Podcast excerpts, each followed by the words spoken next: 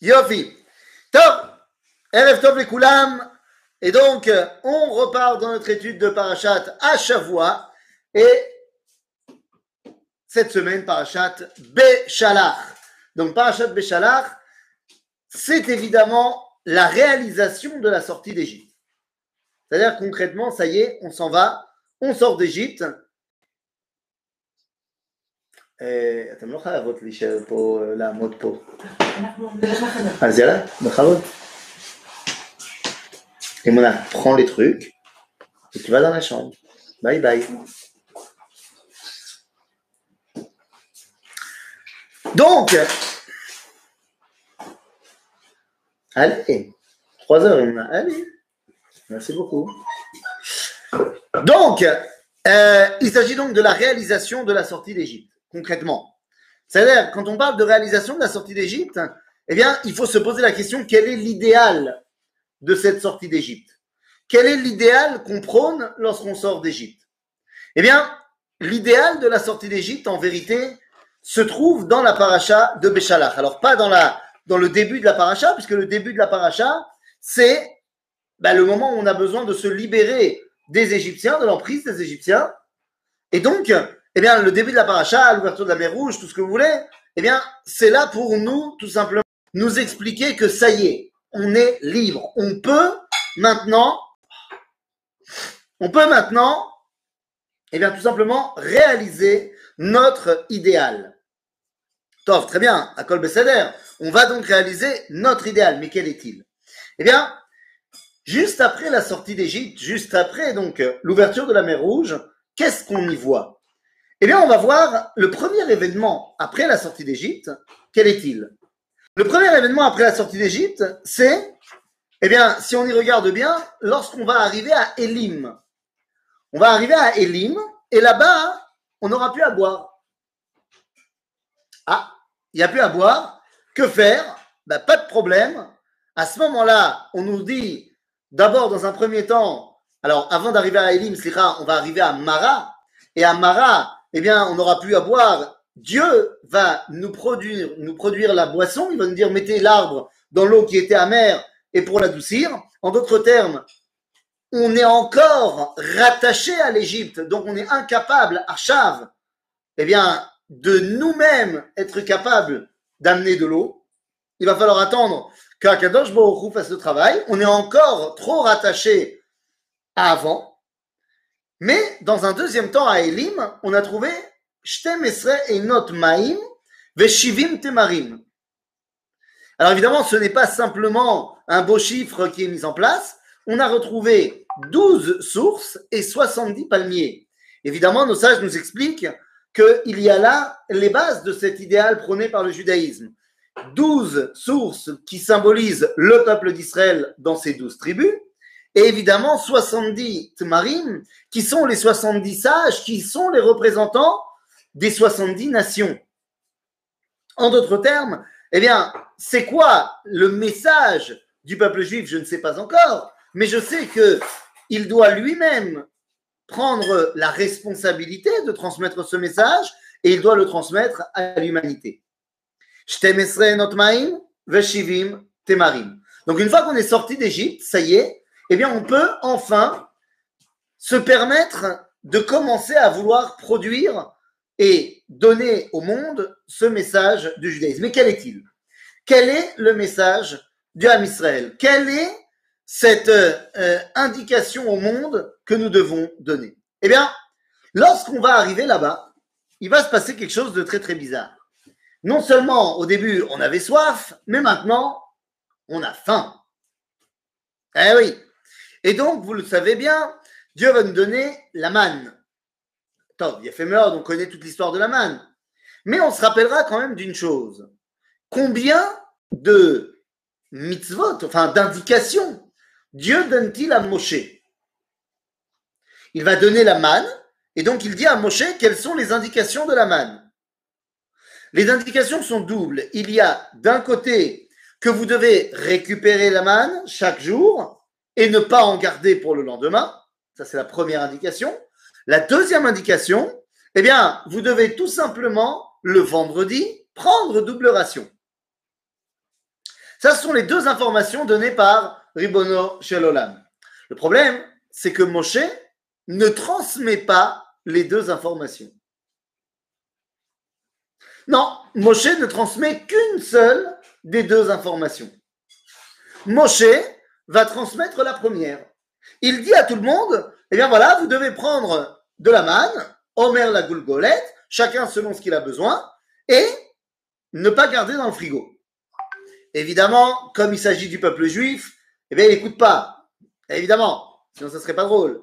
Et donc, comme il n'écoute pas, bah, Kol Besséder, t'écoutes pas, t'écoutes pas, qu'est-ce qui se passe? Eh bien, il se passe que bah, ça pourrit.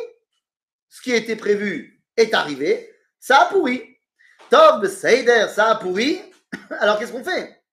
Eh bien, peut-être qu'ils ont réessayé le lendemain, mais ça a dû pourrir aussi.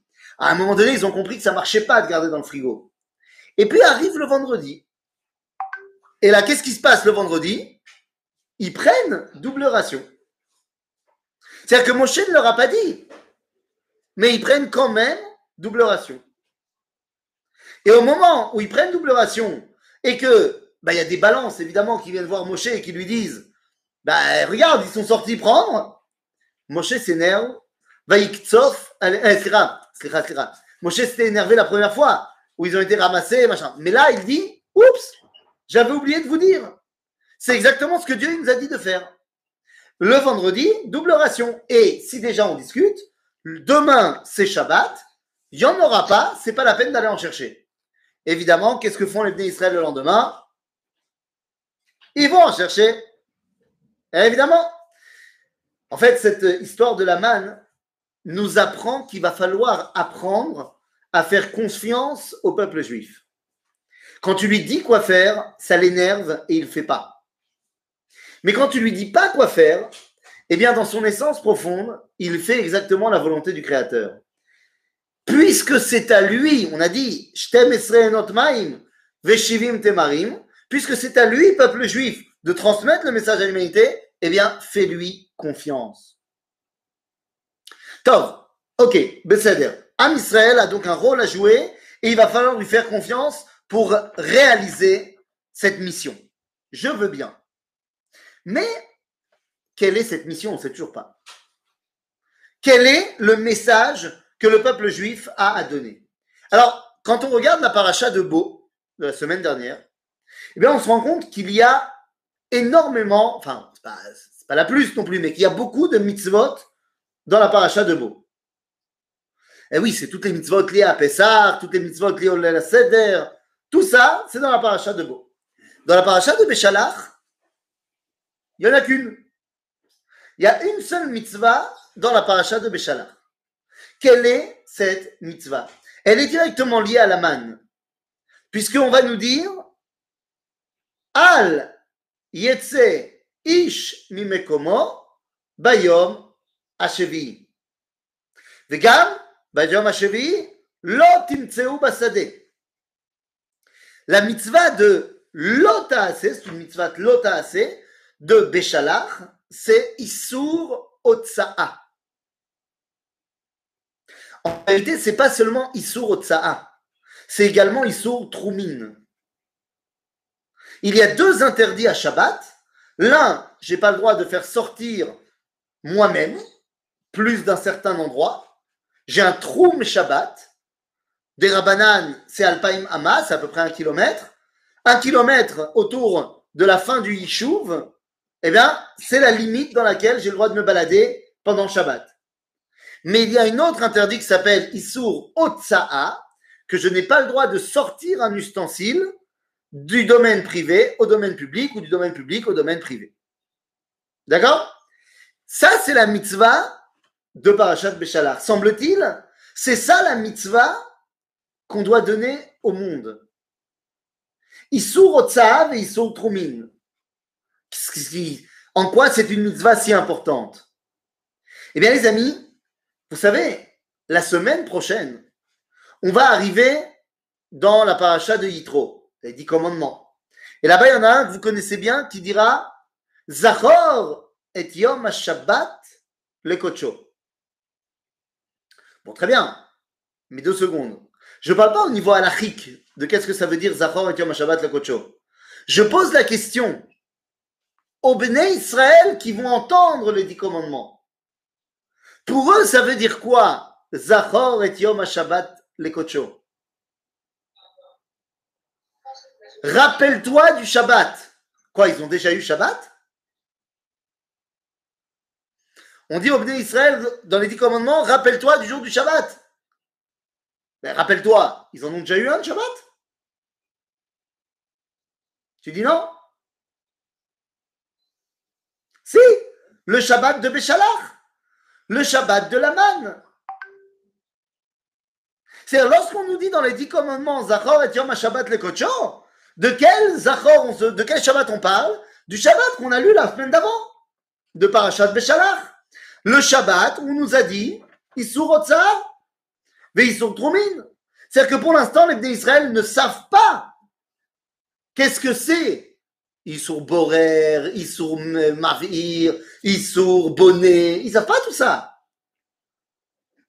Ils ont reçu Miktsat al-Chot Shabbat. Ce qu'on va nous dire à Mara, ils ont reçu Ksat il-Chot Shabbat. Eze il-Chot Shabbat. Tromin ve'otza. Zéou, c'est ma C'est-à-dire que semble-t-il qu'Akadosh Baruch il veut que ce soit ça les premières lois du Shabbat.